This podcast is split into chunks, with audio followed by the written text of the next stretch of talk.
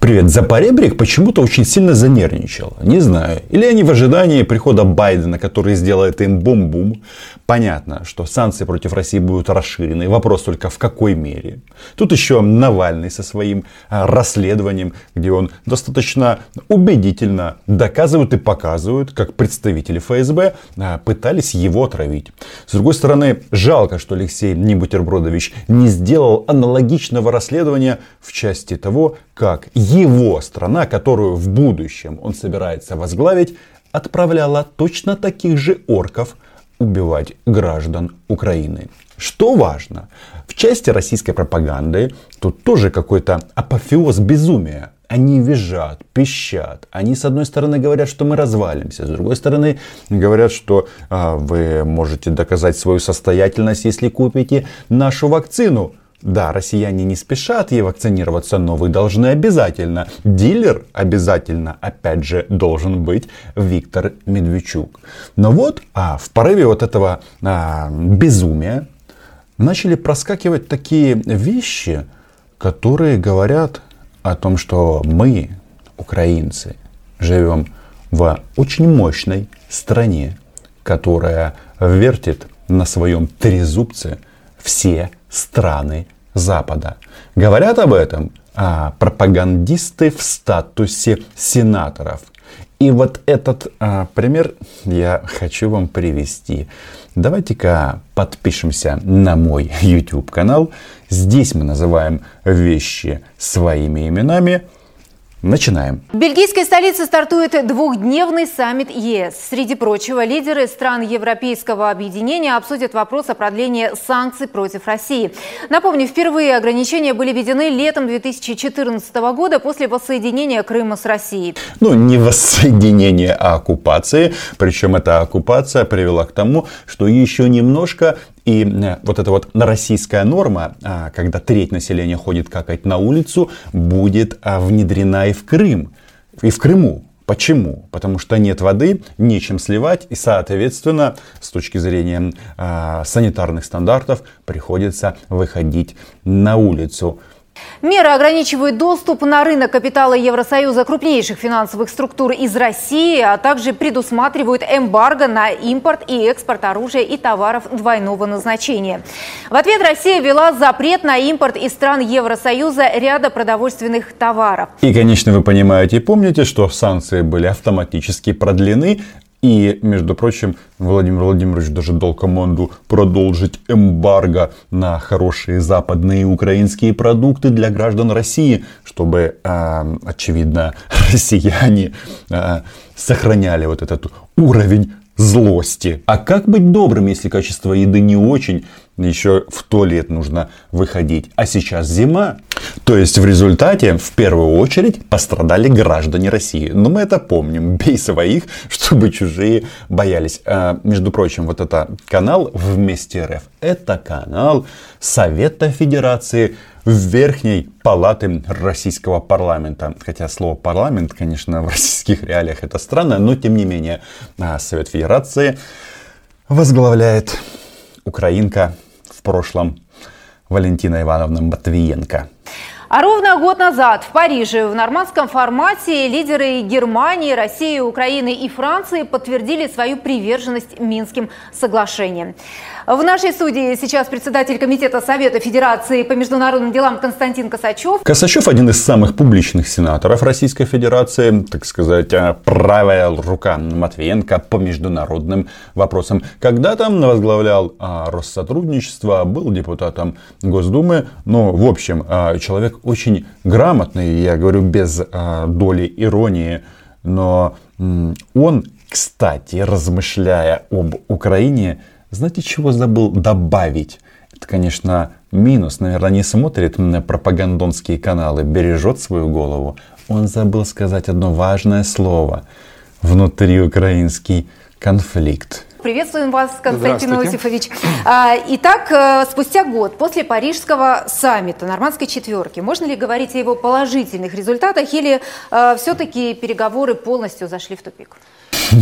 Прекрасный вопрос с очевидным ответом.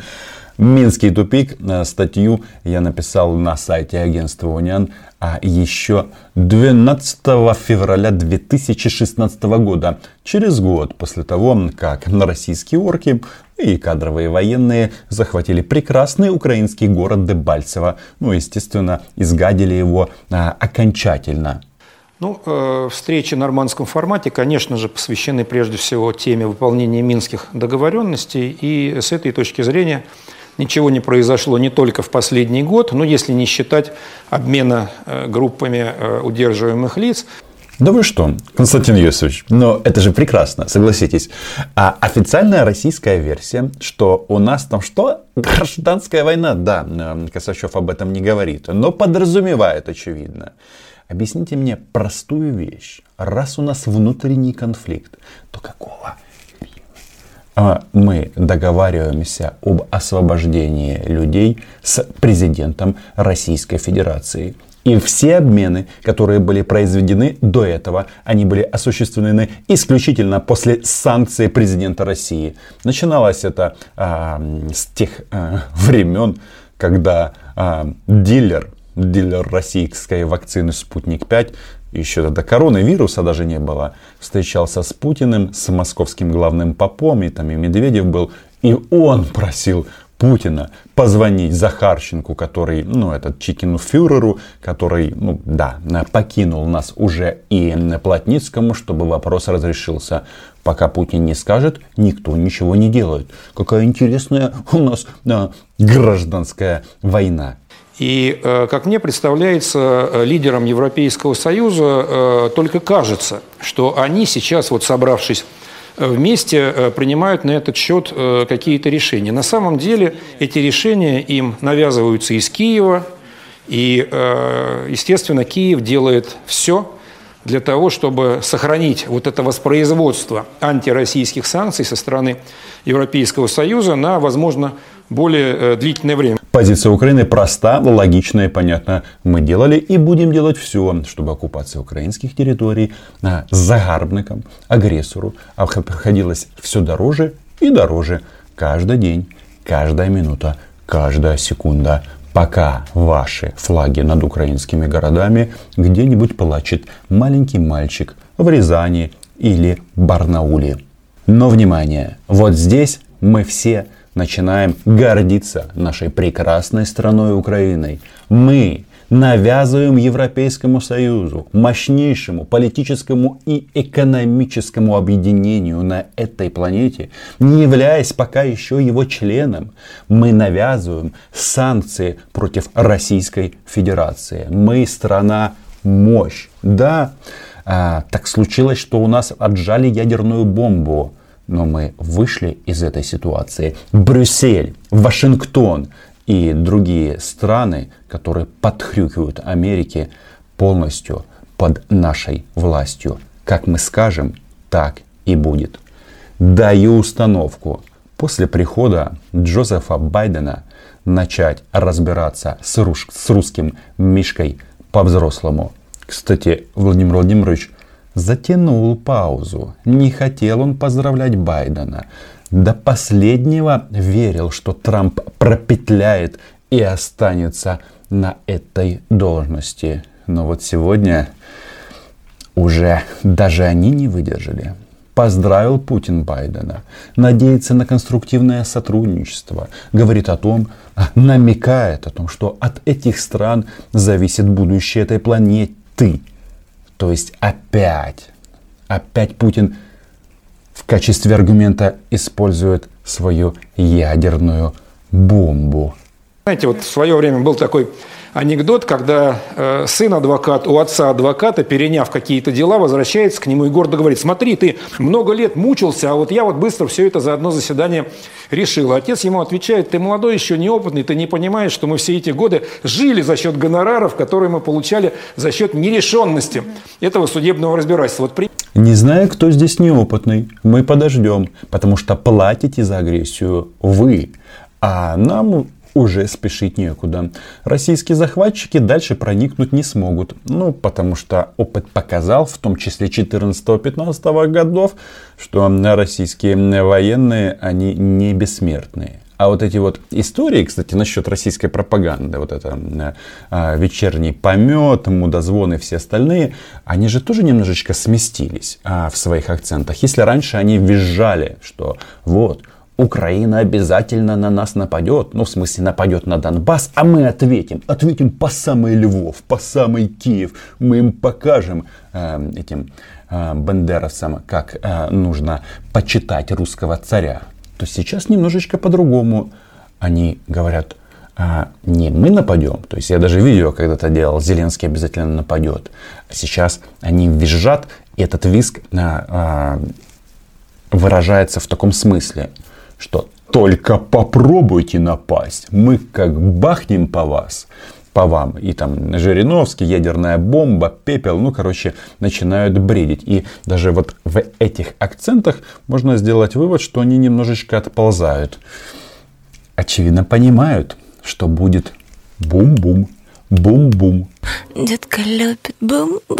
Также, увы, действует и нынешнее руководство Украины, они ничего не делают для реализации Минских соглашений, а потом добиваются доклада на очередном саммите Европейского Союза со стороны участниц нормандского формата Франции и Германии негативного доклада. Вот Минские соглашения стоят на месте, и поэтому санкции в отношении России должны быть продлены. Детка хочет бум-бум. Все логично. Вы можете как угодно интерпретировать Минские соглашения. Но это наша страна, это наша территория, это наши люди. Некоторых вы, конечно, немножечко поломали психику и мозг, но факт остается фактом. И урегулирование, оно может только быть в таком ключе, что эта территория а, возвращается в состав единой прекрасной Украины. Что вы там особый статус для них требуете? Слушайте, они и так уже живут при особом статусе оккупации русского мира. А Украина это не только сила, которая заставляет прогибаться Брюссель и Вашингтон. Мы цивилизация, большая украинская цивилизация. Можем вернуть банкоматы, свободу передвижения и аэропорты.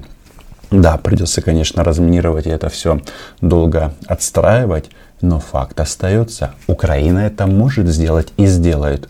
А этот русский Мишка, Путин, Косачев, все остальные говорящие а, товарищи, почему-то нет. Они предлагают исключительно страдать. Страдать за великую Россию. Ну и что, бонусом 30% населения отправляются какать на улицу. Это цитата.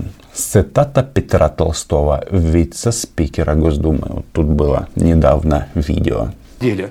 Санкции Европейского Союза должны быть введены, а затем каждый раз продлятся не в отношении России, а в отношении Украины, потому что именно Украина не выполняет свою часть Минских соглашений. Подождите, подождите. Я вот немножечко иногда путаюсь э, в этих кульбитах. Вы хотите ввести санкции против нас, так? А, а не против вас. Причем вас там нет.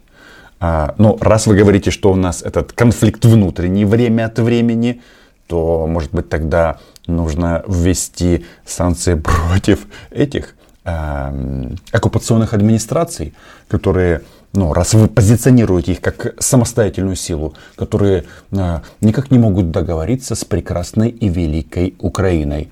Нет? Но Косачев же не дурак. Он понимает, что там эти э, российские э, танки, пушки, в общем, везде Россия. И апеллировать каким-то э, псевдогосударственным образованием просто не имеет смысла. Тем временем, э, как стало известно, Украина готова к новому этапу разведения войск в Донбассе и к очередному взаимному освобождению удерживаемых лиц. Об этом накануне заявил Владимир Зеленский. Возможно ли это на практике? Ведь парижские договоренности предполагали прежде всего политическое урегулирование процесса, а кризиса, а этого не произошло. Да, разумеется, все то, что предлагает сейчас Киев, на самом деле э, будет означать определенную заморозку этого конфликта, перестанут стрелять орудия, перестанут э, гибнуть люди. Как-то неубедительно вы говорите. А как же вы будете тогда навязывать свою волю, если не будут а, слышны выстрелы? Это же один единственный аргумент современной России. Сделайте по-нашему, или мы откроем огонь. Как в одном прекрасном видео на YouTube, по-моему, 14-15 а, год. По Укроповскому хутору залпом огонь. И череда установок «Град» начинают стрелять по востоку Украины. Это интересно. А, почему? Потому что они же позиционируют, что там якобы на востоке Украины живут русские, и они их защищают. Но почему-то, когда нажимают на спусковой крючок, говорят «Укроповский хутор». То есть понимают, они все прекрасно понимают. Самое недальновидное считать русских идиотами. Нет, это не так. Это совершенно точно не будет означать разрешение этого конфликта, потому что разрешение этого конфликта возможно только политическим путем. И если мы говорим о восстановлении территориальной целостности Украины, а мы говорим именно о такой постановке вопроса, в том числе в контексте Минских соглашений, для людей, которые живут на Юго-Востоке, должны быть созданы все необходимые политические, экономические, социальные условия для того, чтобы они чувствовали себя э, комфортно, чтобы они чувствовали себя э, безопасно. Они себя чувствовали безопасно. Слушайте, вы вдумайтесь, что вы напариваете эту дичь. Люди живут седьмой год при комендантском часе. А, и вы еще хотите сказать, что а, нужно какие-то гарантии. Гарантии чего? Потому что этот особый статус в Конституции Украины пробивает Путин для кого? Для жителей Донбасса? Для жителей оккупированного востока Украины досрать он хотел на этих людей. Он пробивает его для себя. Он хочет быть Владимиром Всемогущим, человеком, который пишет конституции не только а, в своей стране, обнуляет свои президентские сроки. Он хочет написать конституцию еще и для белорусов. Привет, белорусы, живе Беларусь. Но и для нас, для Украины. А мне кажется, ребятки, так не пойдет наша Конституция. И спасибо нашему гению, а, сегодняшнему президенту Владимиру Александровичу Зеленскому и его команде. Иронии здесь нет, которые сказали, ребята, что вы хотите? Изменения в Конституцию? Нет, не сегодня, не завтра, никогда. Владимир Зеленский после той встречи в Париже неоднократно заявлял, что дает себе ровно год на урегулирование конфликта в Донбассе на основе Минских соглашений, после чего, по его словам, со стороны Киева может появиться некий план «Б», подробности которого до последнего времени не раскрывались. А вам что-нибудь об этом плане известно? Нет, конечно, об этом нам ничего не известно. Более того, мы э, абсолютно э, категорично выступаем против появления каких бы то ни было других планов, не согласованных между сторонами. План только один. Не согласованного со сторонами, ну то есть с Российской Федерацией. На самом деле никакого плана Б нет. Нет плана А, нет плана С. В нашем случае план один. А, и вы можете его обозначать как угодно, но смысл его очень прост. Мы защищали и будем защищать свою страну. Мы же не русские оккупанты. Мы же не оккупанты. Поэтому э, вот эти все кульбиты российские, они словесные и на земле. Они, конечно, хорошо. Мы их все видим, все это обсуждаем и выводим их на чистую воду ну, вместе с их дилером Медведчуком. Это минские договоренности, а все остальное может реализовываться только в режиме односторонних действий э, Киева, но, не дай бог, у них под планом Б понимается возобновление силовой операции, которую они называют антитеррористической, но которая на самом деле является операцией по подавлению, э, если хотите, свободы мысли и желания демократии, соблюдения собственных прав со стороны, собственно говоря, тех же самых граждан Украины, которые проживают на юго-востоке. Это было действительно смешно. Оказывается, российские захватчики переживают на тему а, вопросов демократии на оккупированном востоке Украины. Сейчас демократия там очень-очень хорошо. Но правда, анекдот. Россия и демократия. Слово «демократия» вообще-то в российском политическом лексиконе это ругательство. Подписывайтесь на мой YouTube канал, читайте агентство Униан, оставляйте несколько комментариев, лайки, репосты, Patreon. Все это приветствуется. И никогда не забывайте, что мы страна, которая настолько мощная, настолько хитрая и непредсказуемая, которая навязывает волю целому Западу. И так будет продолжаться. Байден придет, бум-бум, а, ждет кремлевских небожителей И кажется, они что-то начали подозревать. Чао. Детка любит бум-бум.